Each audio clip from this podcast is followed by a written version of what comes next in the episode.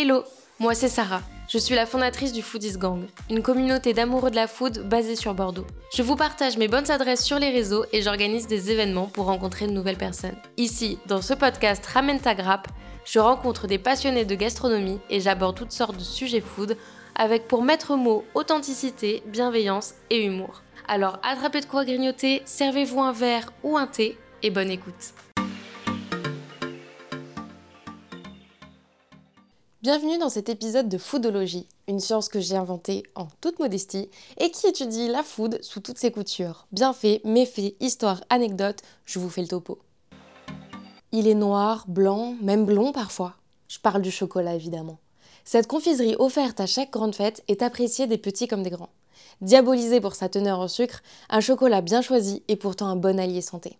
J'ai mené l'enquête pour vous. Commençons par la composition du chocolat. Pâte de cacao, beurre de cacao et sucre en font la base. On peut y ajouter des matières grasses végétales, des épices et des arômes. Maintenant que vous connaissez sa recette, passons aux bienfaits du chocolat, parce que oui, il y en a. Une étude démontre que le chocolat est bon pour la mémoire et favorise la concentration. En effet, la molécule appelée le flavanol, contenue dans la fève de cacao, permet de ralentir le déclin de la mémoire. Et ce n'est pas tout. Le cacao agit également de manière positive sur notre système cardiovasculaire. En fait, les études montrent que le cacao, et plus particulièrement les polyphénols, euh, bon, euh, terme, terme, scientifique, mais qui est quelque chose contenu dans la fève, comme le flavanol, diminue l'oxydation de ce qu'on appelle le mauvais cholestérol, et à l'inverse, augmente la concentration du bon cholestérol dans le sang. Donc cela protège les artères. Et on peut également comparer l'effet du cacao à celui de l'aspirine. Parce qu'on observe un effet antiplaquettaire, c'est-à-dire que les plaquettes sanguines sont moins collantes, ce qui évite de créer des caillots dans les artères.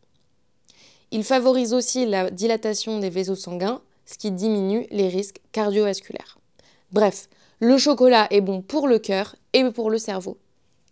Et les polyphénols, que j'ai évoqués tout à l'heure, sont aussi et surtout connus pour être des antioxydants qui luttent contre les radicaux libres, ce qui réduit le vieillissement des cellules, entre autres choses. Et si ce n'était pas suffisant pour nous déculpabiliser de manger du chocolat, voici une raison supplémentaire. Manger du chocolat rend heureux. Si ça, c'est pas une bonne nouvelle.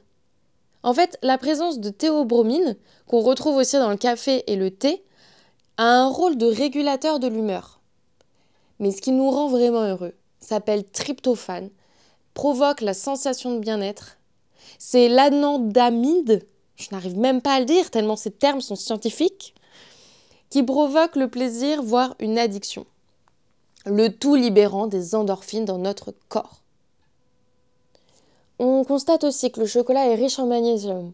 Magnésium aide à lutter contre le stress, euh, mais aussi quand on est en déficit de magnésium, on peut constater qu'on est fatigué, irritable ou qu'on souffre de troubles du sommeil. En plus du magnésium, le chocolat contient du fer, du zinc, du potassium, du phosphore, de la manganèse, du cuivre, rien que ça. Le chocolat est donc un allié santé s'il est consommé en petite quantité et bien choisi. Il faut privilégier un chocolat noir de minimum 60% en teneur de cacao l'idéal étant de le choisir à 85%.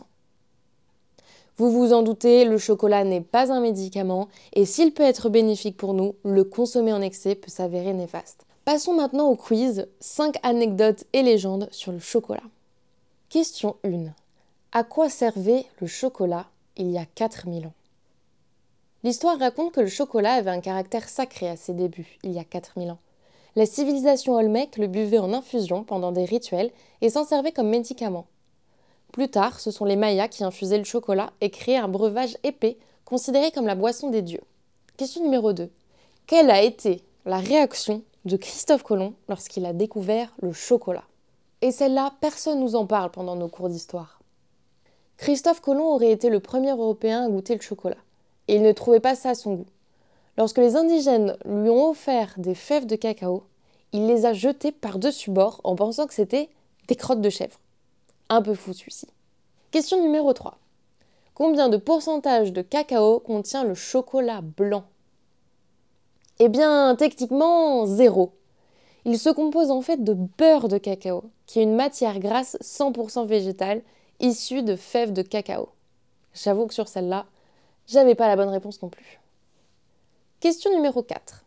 Combien y a-t-il d'arômes de chocolat?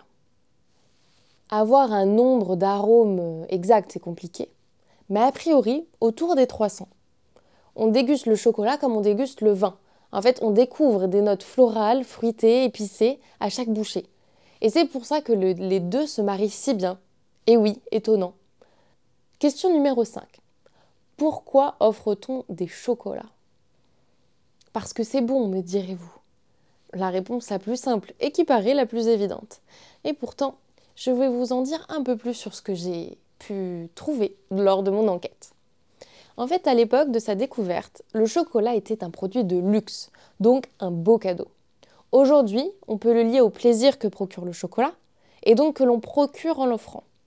Quant à la Saint-Valentin, on pourrait aussi penser que ce choix vient de la réputation du chocolat, qui serait un aphrodisiaque. Pas tout à fait scientifiquement prouvé. Mais pourquoi pas? Ah, l'histoire du chocolat. On pourrait en parler des heures. Si vous voulez découvrir les coulisses des chocolatiers, je vous recommande l'épisode Un apéro avec Christelle qui nous parle du métier. D'ailleurs, très peu de femmes représentent le métier de chocolatier. Il me semble qu'en France, c'est un chiffre en dessous de 10%, mais je ne le retrouve pas, donc je ne vous le dis pas avec certitude.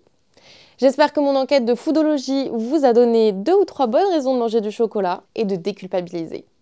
Petit disclaimer, je ne suis pas médecin, ni chercheuse, ni quoi que ce soit. Ici, je cherche juste à euh, approfondir mes propres connaissances en faisant des recherches et à les partager avec vous. Euh, voilà, mais en essayant de m'appuyer le plus possible sur des études. Et après, euh, je vous laisse vérifier par vous-même tout ce que je vous raconte. Merci pour votre écoute. J'espère que cet épisode vous a plu. Si c'est le cas, n'hésitez pas à laisser un avis et à noter ce podcast.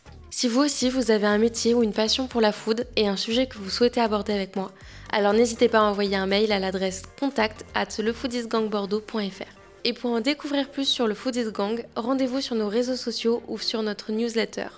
Tous les liens sont dans les notes de l'épisode. Je vous dis à bientôt pour un nouvel épisode ou lors d'un date des foodies. Bye